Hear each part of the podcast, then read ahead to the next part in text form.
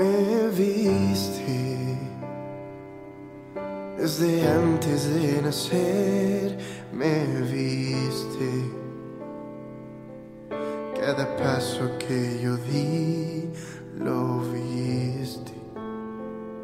Y aún así me dices, ve, ¿quién soy? Para que pongas en mí tu confianza. Soy solo un hombre sin valor, sin nada que ofrecer. ¿Qué voy a hacer? ¿Qué diré? Sale mi nombre de tu voz, me vas llenando el corazón. Aquí estoy, aquí estoy. Tu fuerza quema en mi interior. Hola amigos, ¿qué tal? Sean bienvenidos una vez más a este su podcast Camino a la Santidad. El día de hoy, 4 de febrero, estaremos hablando de San Rábano Mauro. Él fue obispo en Alemania, en la comunidad de Maguncia. Lo apodaban como, como Mauro, un hombre que era docto en ciencia, muy elocuente al hablar y que nunca dejó de llevar a cabo todo lo que pudiera para lograr una mayor gloria de Dios. Rabano nació alrededor del año 784. Muy probablemente era nativo de Mainz, aunque algunos escritores creen que él fue escocés o irlandés. No, no se sabe mucho al respecto. Sus padres fueron sus primeros maestros y quienes lo llevaron al cercano monasterio de Fulda, que San Bonifacio, el apóstol inglés de Alemania, había fundado. Eh, la escuela del monasterio que se hallaba bajo la dirección del abate Van Gulfo era una muy famosa, una escuela muy famosa, y ahí Rábano correspondió con mucho ahínco a la instrucción. Era alguien que le gustaba mucho el poder pues estudiar un poco, conocer más. Muy diferente yo creo de hoy en día de que a veces ni queremos ir a la escuela o vamos a fuerzas porque pues a fuerza tenemos que ir a, a, estudiar y aprender. Eh, ahí nos ponía un poco el ejemplo bueno, eh, pronto llegó a ser eh, la admiración de sus maestros, vaya. Sus condiscípulos lo tenían en un gran estima por ese talento que parecía ser un talento innato y por la rapidez con la que aprendía todo lo que se le enseñaba. Para completar su educación fue enviado con su amigo Jato a estudiar un año en Tours, bajo el cuidado de otro gran inglés, el docto consejero de Carlomagno, Alcuino. En él encontró un maestro ideal y un segundo padre. Alcuino le cobró mucho afecto y le apodó Mauro, por el discípulo favorito de San Benito. Cuando el joven había regresado a Faula, Fauda,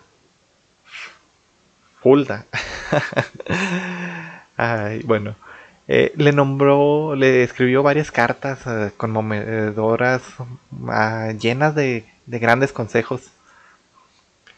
Sé un padre para los pobres, le decía, un padre para los más necesitados.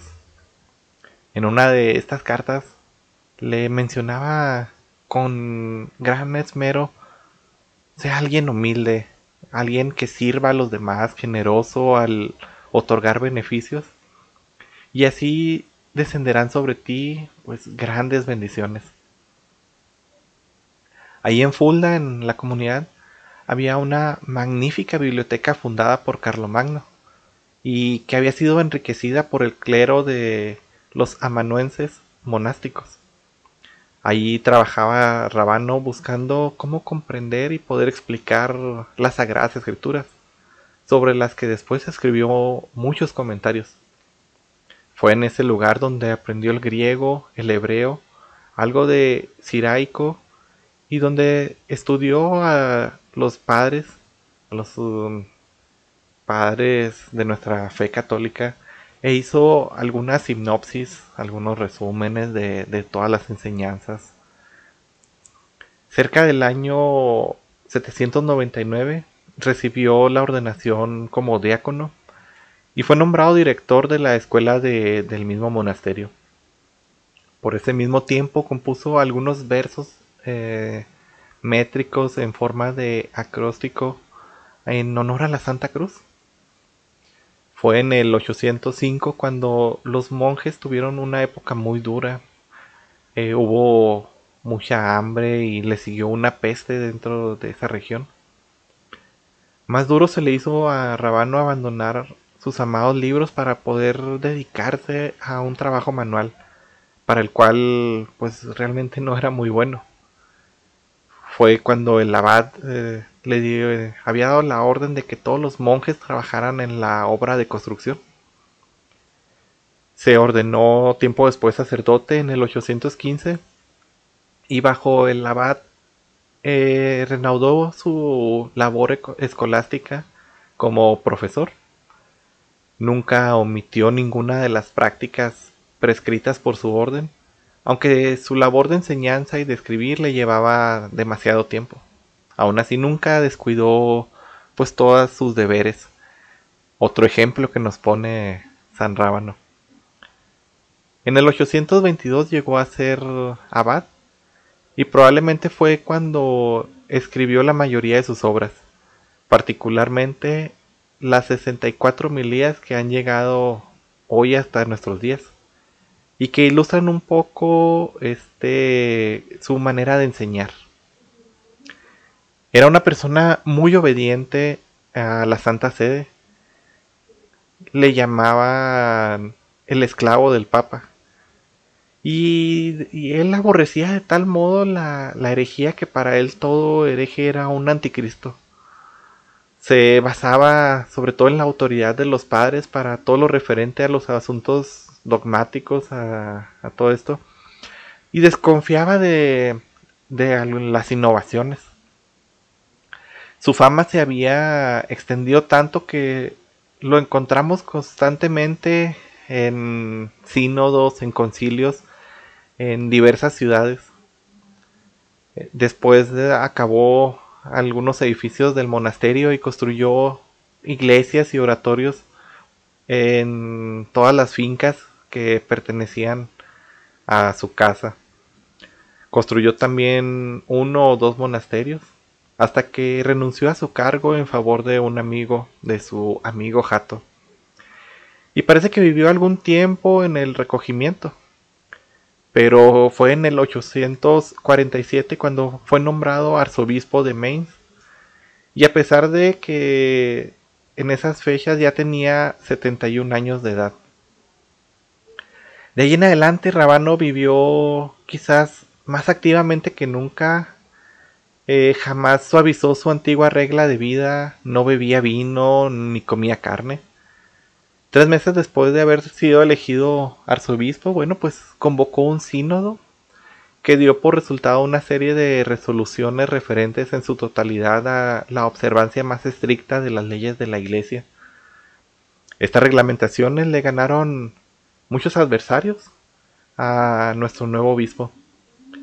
Se formó entonces una conspiración en su contra, eh, pero se descubrió y fue entonces que él perdonó a todos sus conspiradores de una manera pues muy generosa. Él no, no buscaba ningún mal para ellos, simplemente decidió perdonarlos.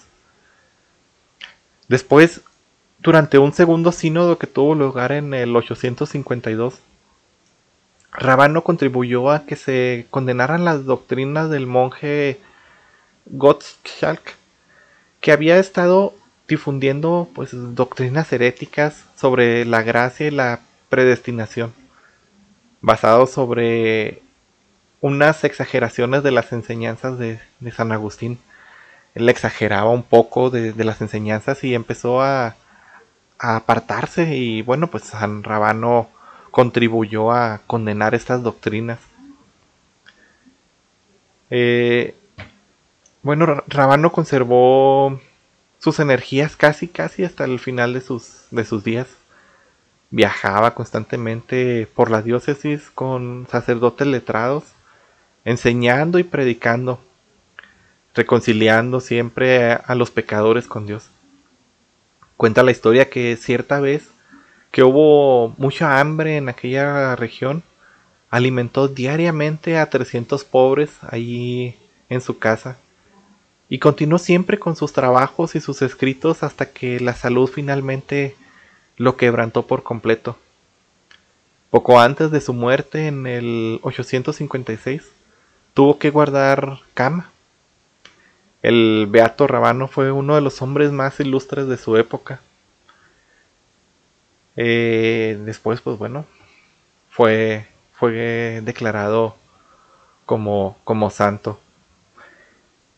San Rabano, bueno, pues nos da un ejemplo de cómo se puede servir. Él era alguien que gustaba de, la, de la enseñanza, alguien que gustaba de la lectura, de la escritura. Y es un ejemplo más de cómo nosotros como cristianos, bueno, pues podemos lograr un poco este camino de santidad.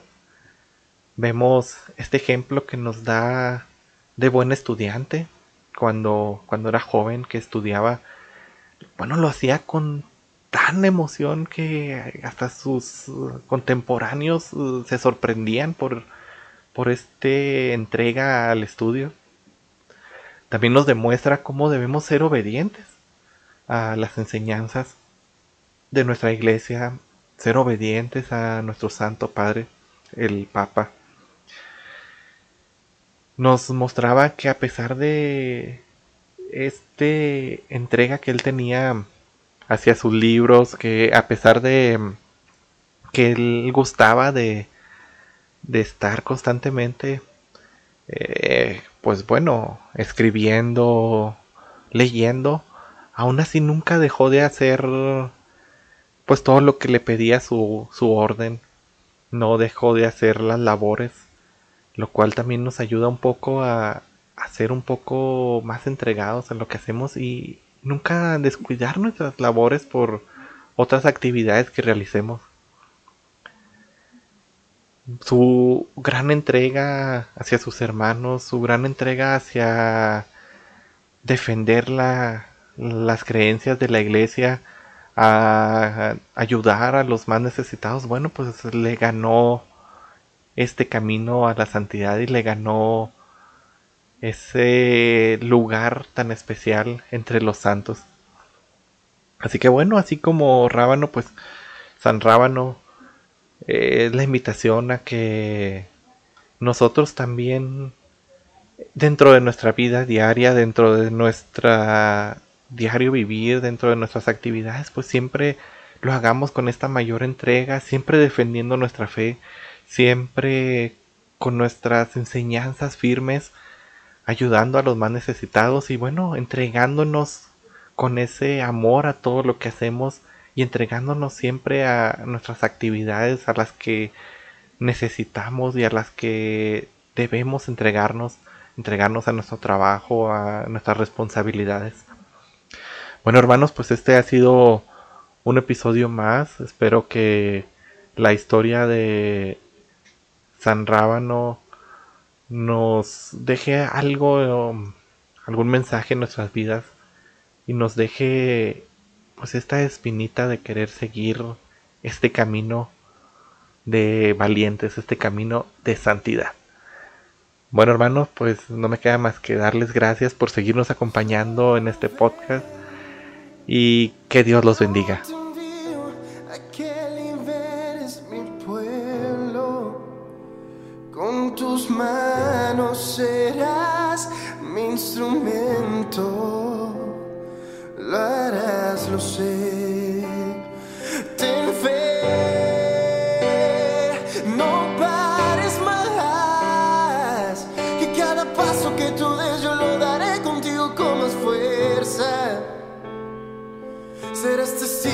Amor y de renombre, tú serás profeta.